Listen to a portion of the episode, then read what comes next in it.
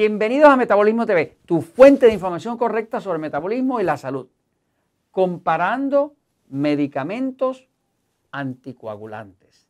Yo soy Frank Suárez, especialista en obesidad y metabolismo, y hoy quiero hablarles de datos que deben ustedes tener si tienen algún familiar, un ser querido, un papá, una mamá, un abuelito, una abuelita que está usando anticoagulantes, medicamentos anticoagulantes que son muy importantes como medicamentos, son medicamentos necesarios. Yo no tengo nada en contra de los medicamentos, yo tengo mucho en contra del exceso de medicación. Yo tengo mucho en contra de la medicación innecesaria, pero señores, hay medicamentos que salvan vidas y los anticoagulantes son medicamentos que salvan vidas cuando se usan de forma inteligente y juiciosamente. Este, eh, por cierto, si esta información que les voy a dar les agrada, por favor, suscríbanse al canal, o si están en Facebook, denle un like, este, porque de esa forma usted garantiza que esta información va a seguirse recibiendo. y así usted disfruta de estas verdades y, sabe Dios algún día le salva la vida a un ser querido. Entonces, vamos a hablar un momentito de los medicamentos anticoagulantes y vamos a compararlos. Fíjense, por aquí tengo ah, una imagen, el medicamento anticoagulante eh, más eh, conocido se llama warfarina. Hay que explicar que la sangre es líquida, pero si la sangre siempre fuera líquida y nunca se coagulara, que es que se vuelve gelatinosa, pues cuando usted se va a sanar, nunca se sanaría. O sea, si usted se corta un dedo, pues la sangre empieza a fluir, porque es líquida. Pero la forma que tiene la sangre de evitar desangrarse, de que el cuerpo se desangre, es la coagulación. La coagulación lo que hace es que cambia la sangre de líquido a gelatinoso. Y ahí sale una sustancia que se llama fibrina y eso sella la herida y usted se sana. ¿Qué pasa? Como todo el cuerpo siempre se está renovando por dentro, hay cosas que se rompen, cosas que se reparan, la coagulación es vital. Así que cuando una persona tiene eh, eh, deficiencia de, que no se pueda coagular, pues se desangra por dentro. Pero si se coagula demasiado, entonces le salen coágulos que, se, que pueden subir por las arterias y causarle una embolia, un ataque al corazón y causarle la muerte. Así que tan malo es no poder coagular como tener exceso de coagulación de sangre. Entonces, este medicamento, warfarina, es el más común. Es tan común porque eh, ya se venció la patente. Como se venció la patente, ahora es genérico y se vende bien barato. ¿no? Así que este es el que le dan a prácticamente todo el mundo. La historia de la warfarina es interesante. Era un, era, era un veneno de ratas. Se usaba para darle a las ratas eh, se le echaba con algún alimento y la rata se desangraba. Se desangraba por dentro. Eh, después descubrieron que se podían usar en dosis pequeñas con los humanos para evitar la coagulación. Este medicamento, la forma en que funciona es que bloquea la vitamina K. Eh, uno de, las, uno de los efectos que produce la warfarina es que, por ejemplo, a veces usted ve personas mayores y lo ve que tienen como unos moretones. Ese moretón que ve ahí con la flecha a veces usted ve una persona bien mayor y ve que tiene como unos moretones, como si fuera sangre metida debajo de la piel, ¿no?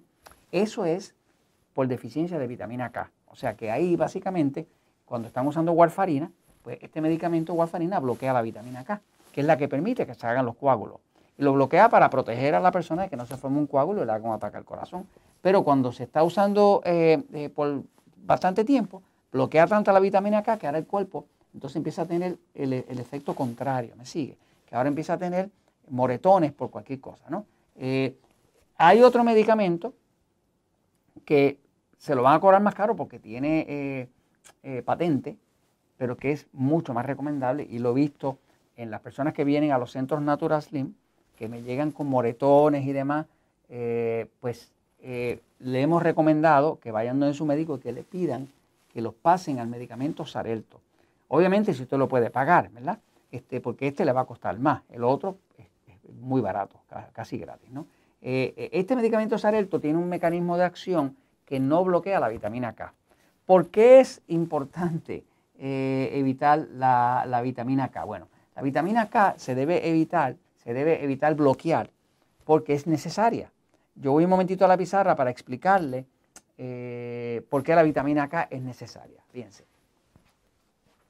La vitamina K vitamina K, la K, vitamina K. La vitamina K es muy necesaria porque eh, eh, al no tenerla, usted va a empezar a ver que hay moretones en la piel, como le estaba enseñando en la foto ahora. ¿no? Eh, sangrado de nariz o de encías, si la persona a cada rato está sangrando por la nariz o por las encías, es por falta de vitamina K, porque entonces el cuerpo no puede coagular. Eh, hay, mujeres con sangrado menstrual excesivo, que lo que están es deficientes de vitamina K, porque entonces como no coagula, pues sigue la sangre saliendo, fluye. sangrado intestinal, hay personas que sangran por el intestino, sangre en la excreta, que a veces ves que sale sangre en la excreta por lo mismo, porque está deficiente de vitamina K, sangre en la orina, y un tema importante es que la vitamina K es esencial para el cuerpo poder administrar el calcio, administrar los huesos. Quiere decir que muchas de las personas que terminan con osteoporosis, pues están teniendo deficiencia de vitamina K porque no se puede construir huesos sin vitamina K.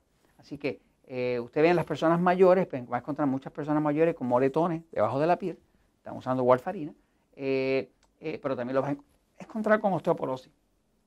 Entonces, las fuentes de vitamina K, las fuentes de vitamina K principales son los vegetales de hojas verdes. Estamos hablando de la espinaca, de la col rizada, de las lechugas. ¿Qué pasa? Usted ha visto que nosotros todo el tiempo en Metabolismo TV estamos promoviendo la idea de que si usted tiene un sistema nervioso excitado,